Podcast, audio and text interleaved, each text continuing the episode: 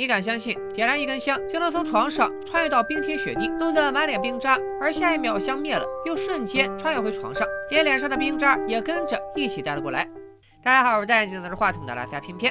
关于时空穿越的影视作品，咱们解说过不少，比如位列某办 TOP 二百五的《恐怖游轮》《蝴蝶效应》《源代码》，前段时间发布的《黑洞频率》，以及韩剧《火星生活》和《信号》等等。今天和大家聊的这部穿越剧，同样来自韩国，它就是由 TVN 出品，距今已经播出了整整十年的《九回时间旅行》，在某办上超过五万人给他打出了八点九的高分。废话不多说，咱们这就开聊。故事开始于二零一二年十二月十五日，我们的男主姓朴，名叫小白，是一个业务能力过硬的新闻主播。这天，他乘坐飞机前往尼泊尔，即将落地时，却突然头疼的厉害，还从兜里掏出了一片药服了下去。带小白走出机场，接机的是喜欢了他五年的记者阿珍，两人都在 CBM 电视台工作。阿珍此时正好也在尼泊尔出差。几个月以前，阿珍曾建议小白以试验的方式和自己开始恋爱，说六个月不行就三个月。最后还委屈的哭了出来。谁能想到，此时的小白见到阿珍以后，竟然上去就是一个热吻，然后还毫无征兆的求起了婚。呀，예 우리결혼하자결혼이요 올해는진리니까딱6개월만어때혼인신고도할필요없이깔끔하게6개월뒤에헤어지는거야对于这么无理的要求，阿珍也是一脸蒙圈。 除了向阿珍求婚以外，小白之所以来到尼泊尔，还有一件非常重要的事，那就是认领哥哥大白的遗物。根据尼泊尔警方的描述，大白的尸体是在喜马拉雅附近小村庄发现的，死亡时间为今年的一月。因为尸体在冻过之后又泡了水，所以浮肿比较严重，指纹啥的也都无法确认。直到最近有人发现死者的一名合照上的侧脸特别像小白，才最终锁定了死者的身份。如今大白的遗体已经被火葬，留给小白的只剩下遗物，其中比较重要的有两个，一个是那根香。 이건 뭐죠 어, 향이에요, 향. 이 발견 당시에 이렇게 손에 쥐고 있었다고 그러던데. 향 향을 왜 들고 있었던 거죠? 另外一个是大白的笔记本，他让小白想起一年前离家多年的大白突然从外地回来，一上来就让小白给他搞点钱，然后便不告而别。但张合照就是那时拍的。通过闪回，我们可以看到当时的大白无论言语和举止都很奇怪。他说想要过上和以前一样的生活，爸爸没死，妈妈没得精神病的幸福日子，而且很快就可以实现。在大白的笔记本中也写了他的这种渴望。举止方面，大白的手有些不自觉的小动作，看着像有些拘束的样子。可对面坐的是自己的弟弟，按理说应该不会有着这样的表现才对。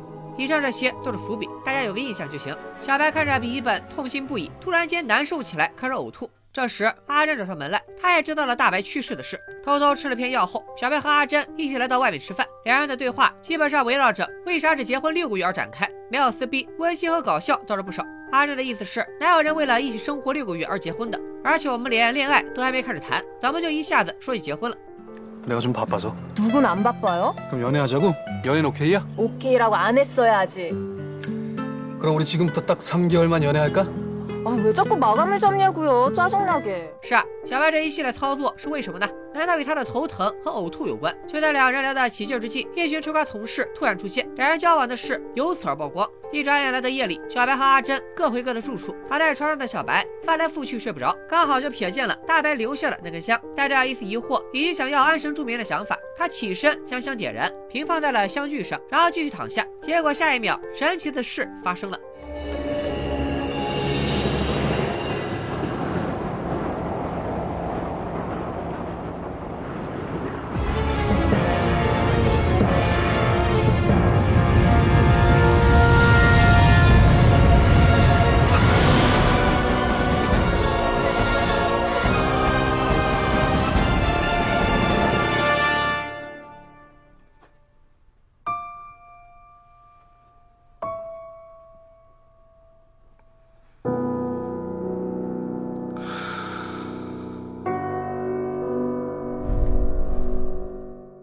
小白还以为刚才做了个噩梦，并没有在意融化到地上的水。但作为观众的我们很清楚，小白的遭遇并非梦境。如果是梦，冰渣不可能留在他的脸上，可见他刚刚穿越了。穿越停止之时，也正好是那根香灭掉之际。再结合大白之前种种的异常举动，可以判断大白找香的目的就是想要穿越回过去，改变一些事，进而让白爸不死，白妈也不得精神病。在通缉菜艺术作品中，造成主角创业的原因有很多，可能性最大的主要有两类：一类是借助高科技，比如《寻秦记》里的时空穿梭机；一类是遇到罕见的梦中天象，比如《穿越时空的爱恋》中的九星连珠。那么，为什么这部《九回时间旅行》选择了香这么个物件，而且还把香设定在了尼泊尔呢？简单给大家科普一下，可能有些小伙伴还不知道，佛教的发源地不在印度，而是在尼泊尔。我们所熟悉的释迦摩尼就是在尼泊尔境内出生的。所以，把香设定在尼泊尔，显然是与佛教文化有关。在影视剧中，我们经常能看到古人在佛像面前焚香祈福，而且在焚香之时，往往都是一次点燃三根。为什么是三根，而不是两根或者四根呢？在佛教中，三这个数字的运用十分广泛，比如三界、欲界、色界、无色界；比如三藏、经、律、论是佛教所有典籍的总称；再比如三生：前生、今生、来生；三世：过去、现在、未来。为啥那些奇幻爱情剧和小说动不动就给你来个三生三世的名字？这回明白了吧？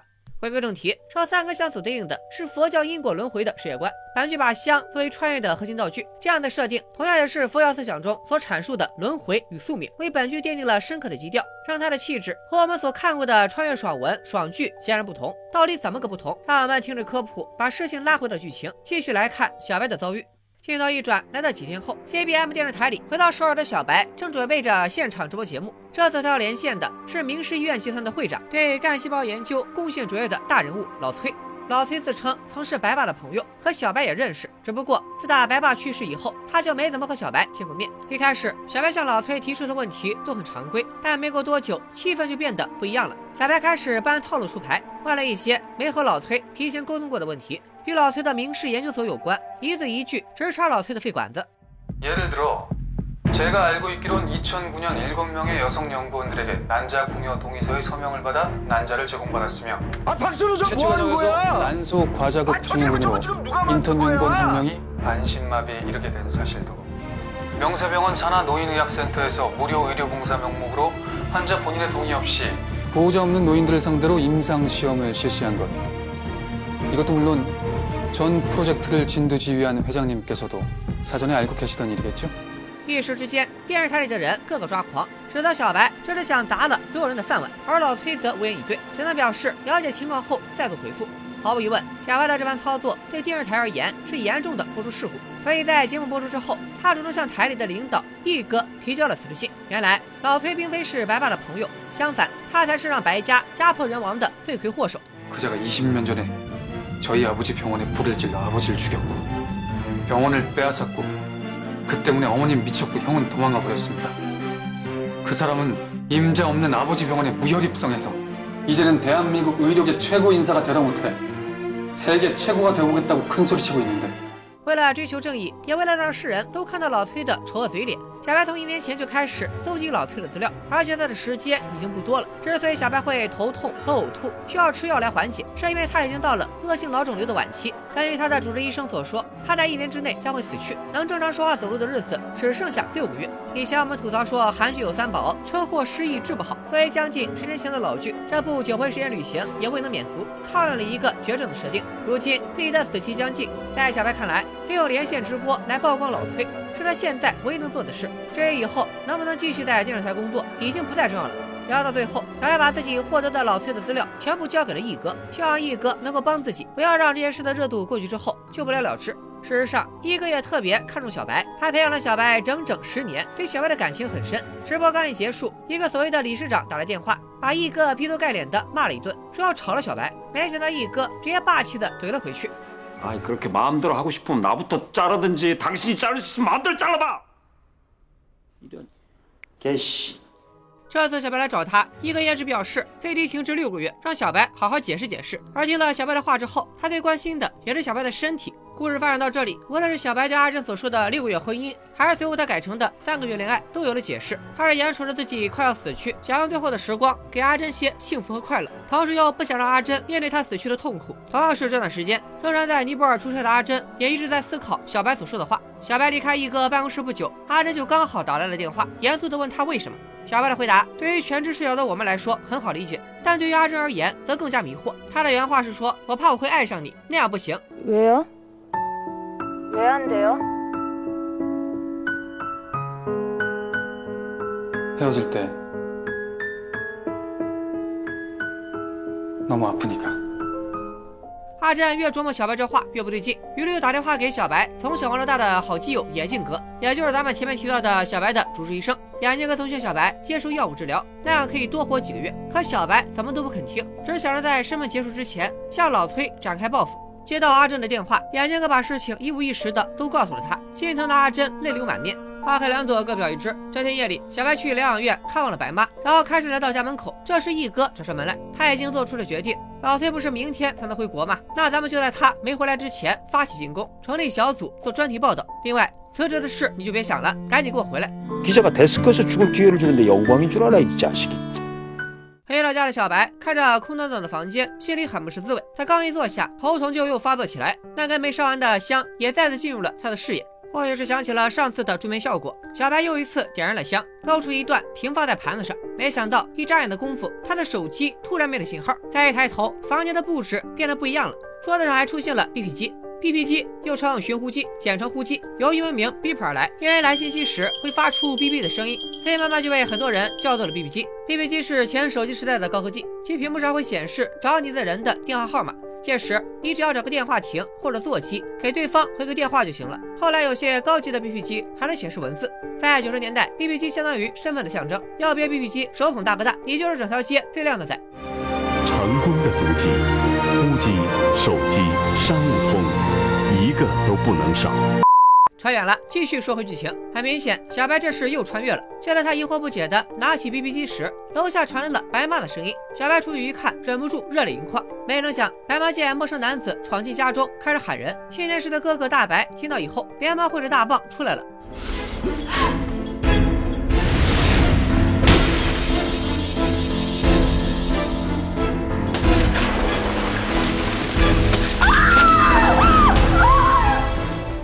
急之下，小白只能返回房间。伴随着手机信号的恢复，他的眼前也恢复到了2012年的布置。是的，他又穿回来了，因为那根香刚刚灭掉了。和上一次类似，这次的小白依然只当是自己出现了幻觉，完全没有注意到脖子后的伤口和血。这时，老崔的电话打了过来，说明天落地以后想和他见上一面。这还用说吗？小白肯定是一百个拒绝啊！对老崔而言，他从这通电话中得到的唯一收获就是知道了大白的死讯，还派人打探了一番。挂断电话以后，脖子上滴下的鲜血让小白终于发现自己受了伤。地点来到医院，在眼镜哥现身之前，给小白看伤的是一个后备医生阿强。我取名字是很有逻辑的。阿强在后续剧情中还有戏份，大家请记住这张脸。听小白讲述神奇的梦境与幻觉，眼镜哥心说：“你这脑肿瘤可越来越严重了，得赶紧治啊！”最后两人在吃饭时，眼镜哥把阿珍已经知道一切的事也告诉了小白。第二天，老崔回到韩国，直接去了研究所。他的代理人对媒体表示，要以名誉损毁罪控告 CBM 电视台。人在电视台的小白看着这样的新闻，有些担心。不久后，头痛又一次发作。需要休息之际，他看到屏幕中是在尼泊尔的阿珍，心里很不是滋味。这时，八卦的同事们看热闹不嫌事儿大，问阿珍要不要联系一下小白。다른분들은오해마세요이건박선우앵커님한테만하는거니까절대오해하시면안돼요아셨죠뭘요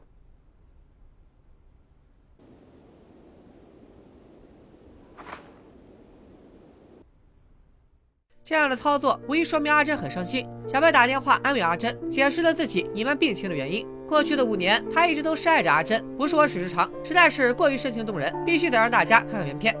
내병을알면내가가출한여자의해맑은웃음같은건죽을때까지못보게될것같아서비밀로하려고했던거야그깟웃음이뭐가중요하냐고 난 지금 온 힘을 다해 에너지를 만들려고 애쓰고 있는데 하루에도 몇 번씩 울고 싶은 기분이 되거든.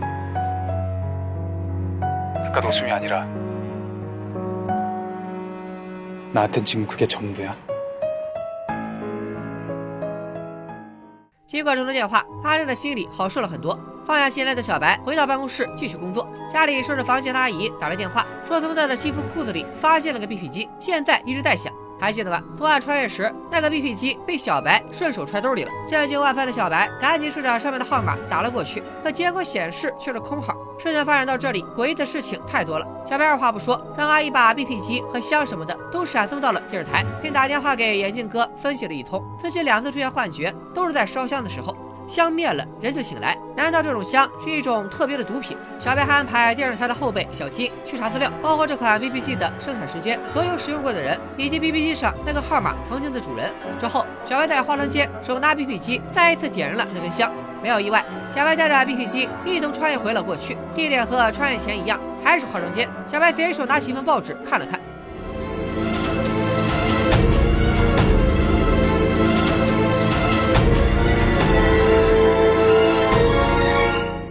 没错，小白穿越回了二十年前。惊讶的小白本打算离开化妆间去外面看看，结果 BP 机突然响了，没有太多犹豫，小白用化妆间的电话把上面的电话号码拨了过去。여보세요이름이뭐라고박선우라니까요명진고등학교2학년5반박선우 그걸어어떻게아세요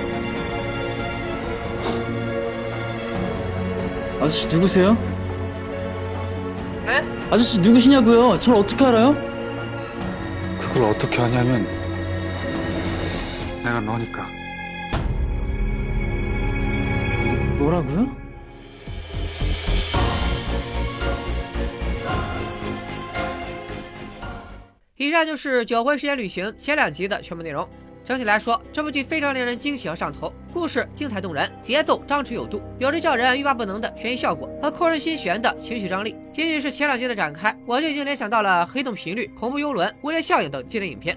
小伙伴们应该知道。在时间旅行的讨论中，有一个经典的理论叫祖父悖论。这个悖论最早由法国科幻小说作家赫内·巴赫扎维勒提出。大概意思是，你穿越回过去，在你爸爸把你生出来之前杀掉你祖父，那么你爸爸就应该不存在，自然也就不会有你。可是既然没有你，又是谁杀了你祖父呢？为了解释这个问题，不少人引入了量子力学中的平行宇宙概念。大概意思是。你的穿越并非是回到了过去，而是进入了一个平行世界。你所杀的祖父其实是那个世界的祖父而已。本剧是否涉及到平行宇宙，导演要怎么解释穿越带来的逻辑问题？现在的我只能暂且他不表了。可以透露的是，和很多穿越类作品一样，小白即将试图通过改变过去来重塑未来。前面提到，香这个物件对应的是佛教的因果轮回。在佛教哲学中有这样一个词“我执”。小城佛法认为，我真是痛苦的根源，轮回的原因。大白的死亡，小白的穿越，根本上都是源自于心中的执念，不能接受亲人的离去。所以，小白在穿越后企图改变，是人之常情。可正所谓牵一发而动全身，他的举动也必将引发出一系列的状况。说到这里，是时候简单总结一下小白目前的三次穿越了。第一次穿越，穿越前时间二零一二年十二月十五日晚，穿越后时间未知。穿越前地点尼泊尔雪山附近的酒店，穿越后的地点雪山。第二次穿越，穿越前时间第一次穿越几年后的一个晚上，穿越后时间多年前的某天晚上。穿越前地点小白家，穿越后地点还是小白家。第三次穿越，穿越前时间第二次穿越后的第二日晚。穿越后时间：一九九二年十二月二十一日晚。穿越前地点：电视台。穿越后地点还是电视台。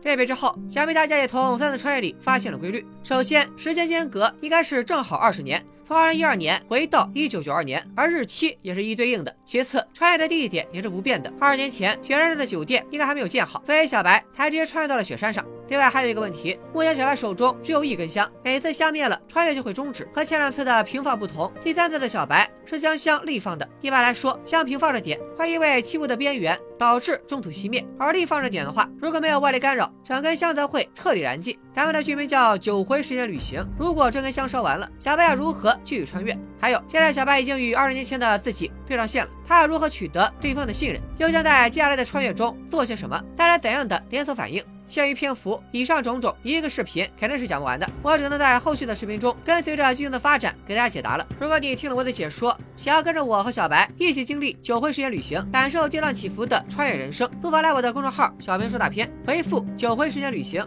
或者就直达个九回也行。订阅片面的最新专栏，带你看完本剧的完整二季剧情，咱们一口气将穿越进行到底。拜了个拜。